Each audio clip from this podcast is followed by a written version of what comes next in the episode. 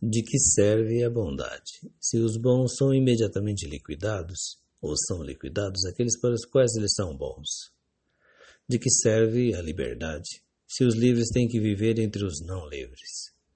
De que serve a razão? Se somente a desrazão consegue o alimento de que todos necessitam?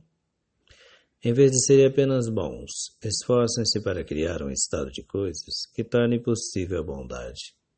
Ou melhor, que a torne supérflua. Em vez de serem apenas livres, esforcem-se para criar um estado de coisas que liberte a todos, e também o amor à liberdade torne supérfluo.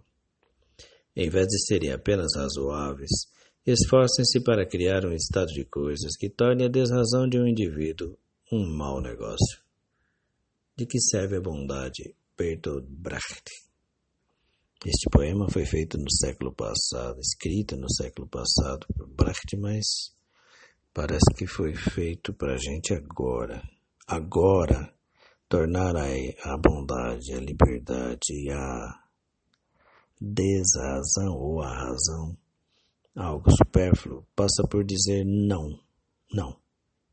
Não vou trabalhar no meio dessa pandemia, não vou mandar meus filhos à escola, não vou deixar o vizinho sem socorro, não vou deixar os que estão aqui no meu entorno se arriscarem. Para que a gente, quem sabe, dê um grande salto e liberdade, bondade, razão sejam apenas palavras que a gente lembre com saudade do tempo que precisávamos brigar por elas.